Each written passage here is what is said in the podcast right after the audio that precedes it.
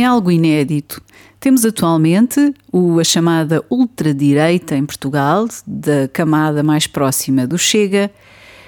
em linha com aqueles que são os da ultra-esquerda, uh, da qual fazem parte a maioria dos comentadores e uh, também a comunidade ligada à comunicação social em Portugal. Ora, uh, falo do tema de Lula da Silva e da sua vinda à Assembleia da República no dia 25 de abril. Para a malta mais woke e da chamada ultra-esquerda, acaba por ser, eh, de hipótese dizer, saiu-lhe o tiro pela culatra. Quando inicialmente se, se via com bons olhos a vinda de Lula da Silva à Assembleia da República no dia em que se comemora a democracia e a liberdade em Portugal, estavam longe de imaginar de que, eh, afinal, Lula da Silva eh, viria para também poder, como tem feito, eventualmente falar sobre o seu apoio à, à questão de uma via diplomática para a solução da guerra na Ucrânia. E também vale a pena lembrar eh, a recusa de Lula da Silva de eh, fornecer armas à Ucrânia. Ora, eh, não deixa de ser curioso, porque de facto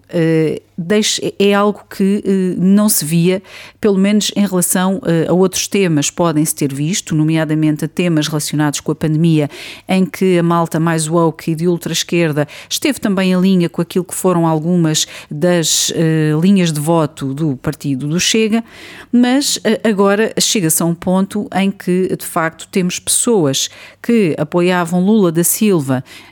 antes de saberem da sua posição relativamente à guerra na Ucrânia, mas que agora já não estão nada satisfeitas com ele.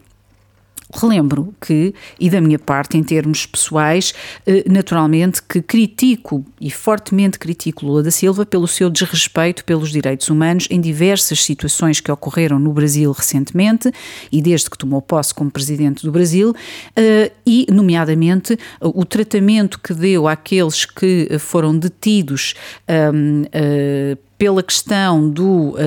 dos distúrbios e do, do, chamado assalto ao Planalto, mas, por outro lado, também do, uh, das medidas como uh, que violam os direitos humanos, naturalmente, e que têm a ver com só conseguir, con só conceder o acesso a benefícios sociais a, a, todos aqueles, às famílias que vacinarem as crianças. E vacinarem as crianças, inclusive, contra a Covid-19, como sabemos, eh, as vacinas têm efeitos adversos e têm provocado vários problemas, nomeadamente em crianças, sendo que as crianças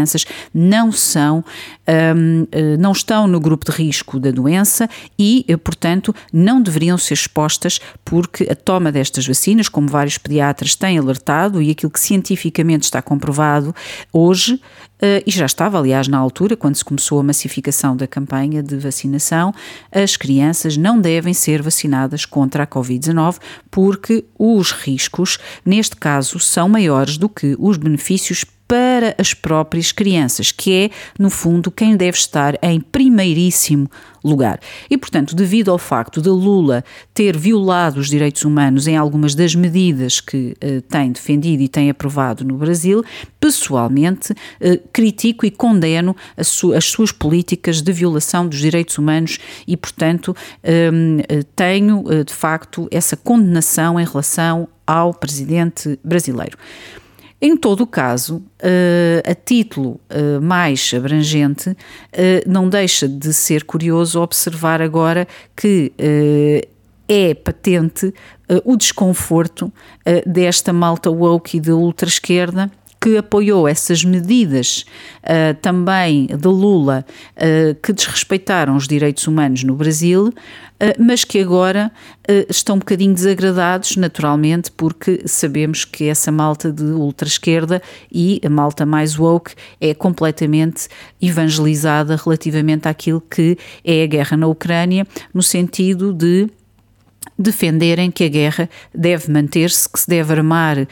a Ucrânia até aos dentes e que uh, estupidamente acham que uh, se deve prolongar esta guerra para uma terceira guerra mundial, que é a situação em que já estamos praticamente, levando a Europa e arrastando a Europa para uma guerra contra uma superpotência nuclear, como é o caso da Rússia. E, portanto, esta ingenuidade e esta burrice por parte desta ultra-esquerda, de facto, e sobretudo porque não conseguem compreender os milhares de milhões de dólares e os milhares de milhões de euros que estão a ser, estão a ser canalizados para grandes fundos de investimento que especularam, nomeadamente, com a, a, a alta dos preços agrícolas um, e, e que têm beneficiado com esta guerra, porque recordo que as vendas de armas, nomeadamente dos Estados Unidos, que têm apoiado este armamento da Ucrânia, dispararam de forma absurda uh, desde 2021 uh, e, portanto, eh, não deixa de ser curioso que esta ultra-esquerda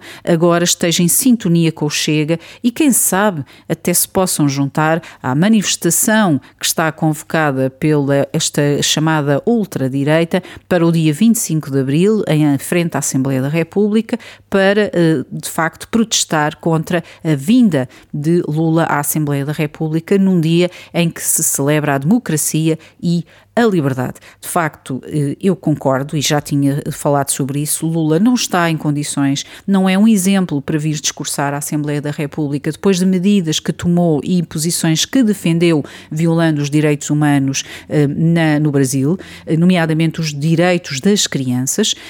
colocando-as em risco, mas de facto não deixa de ser curioso que aqueles que achavam que Lula era excelente para vir discursar à Assembleia da República no dia 25 de Abril, agora tenham que, das duas, uma, ou engolir o sapo ou admitir que estão juntos com o Chega na luta contra a vinda de Lula à Assembleia da República. Obrigada por ter estado aí e volto amanhã para mais um Caramba Galamba.